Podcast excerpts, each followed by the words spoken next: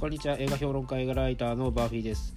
えー、そろそろアカデミー賞が、まあ、来週の月曜日に、えー、発表されることになりまして、えー、なりましてというかなってまして、えそれでですねノミネート作品を、まあ、いくつかね何日かに分けて、え紹介していきたいなと思ってます。で今回はですね今公開中の作品で、え逆転のトライアングルという作品をちょっと紹介しようかなと思ってて、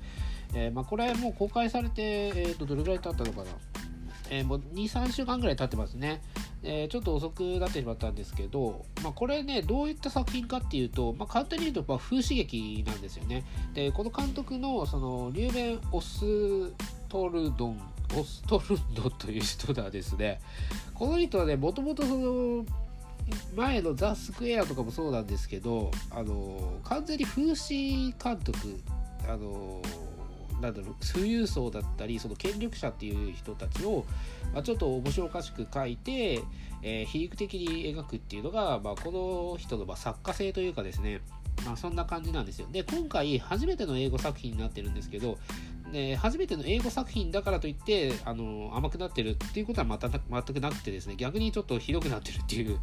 えー、本当に風刺がひどくなってるしそれに加えてね、あの、ちょっとポスタービジュアルとかでも出てるかもしれないんですけど、あの、中盤ぐらいで、あの、富裕層たちがね、ゲロを吐きまくるシーンがあるんですよ。あの、船がすごい揺れちゃって、で、食事中に揺れちゃったもんだから、みんな、あの、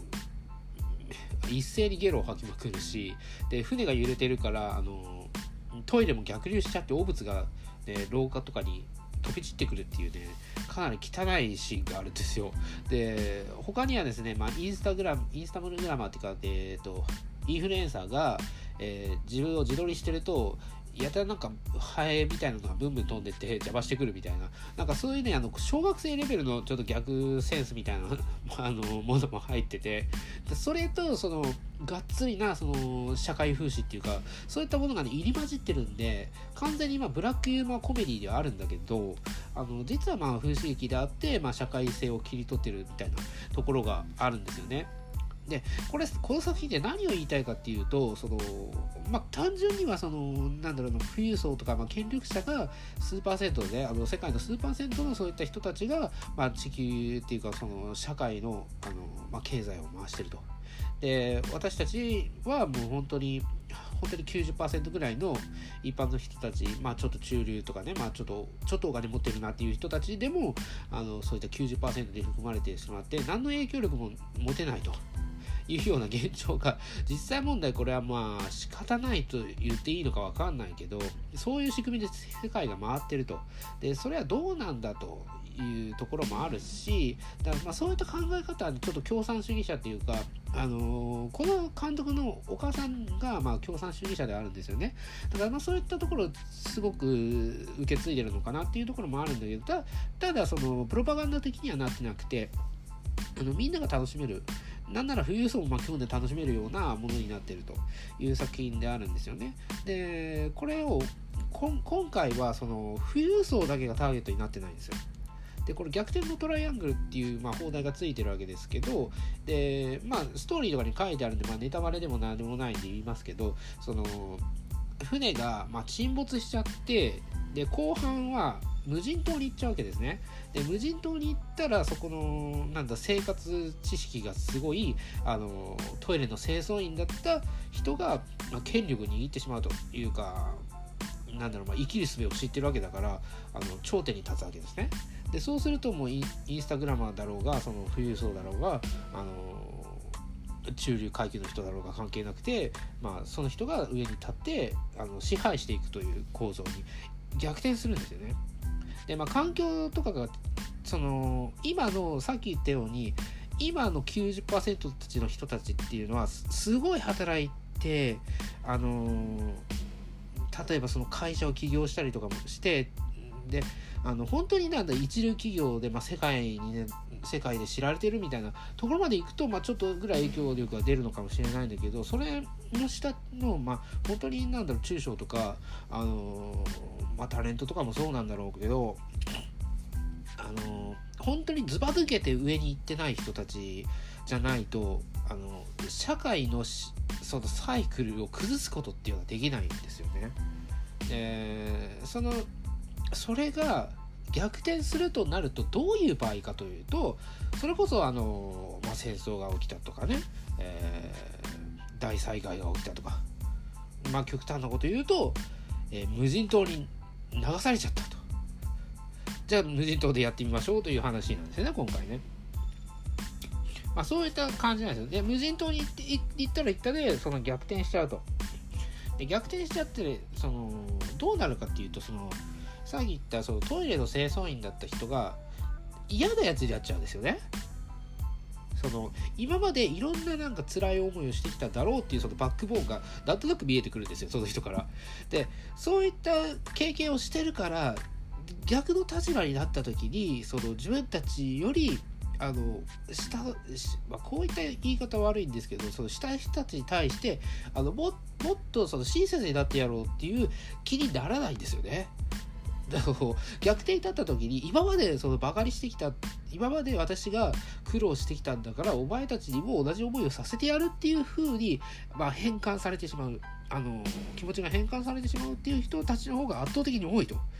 まあ、全部じゃないですよ。圧倒的に多いっていうことがですねこれいろんな実験で実は出ててで例えばそのトマ・ピケティの21世紀の資本っていうあの本がありましたけどあれのドキュメンタリー映画版が、えー、と21年で公開されたんですよね。同じタイトルででその中であのモノポリーってボードゲームのモノポリーあるじゃないですかあれを実験にしてでそれで優位に立った人はどう性格が変わっていくのかっていう実験をしたんですよ。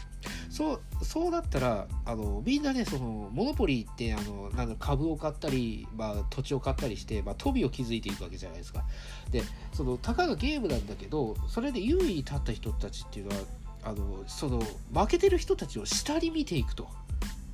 見下していくっていう実験をしてたんですよ。でそれがね見事にみんなそうなっていくと。だからあの富裕層たちとかその権力者たちが性格が悪いっていうのはこれはもう仕方ないことあの自然の流れでそうなっていってしまうっていうことをね実験でやってたんです。でまさに今回描いてるのもまままさにそれであの環境が違って逆転したらその今まで辛い経験をしてたからって言って優しくなるわけじゃなくて同じ経験をさせてやろうと。もっとひどい経験をさせてやろうという悪い嫌なやつになっちゃうっていうね、えー、そういったところを見せてるわけですよ。だからこれはその富裕層に対しての風刺でもあるしそのなんだろうあの中中流階級もそうだし貧困層とか、まあ、そういった全部の層に対しての皮肉になってるわけですね。でこの作品はどう見たらいいのかという感じになってくるじゃないですか。でこれはだからそういって考え考えてしまったらその見ていてその富裕層があのゲロ吐きまくったりそのバカバカしいいたずらにあったり、えー、なんか嫌な応用してるのを見て、え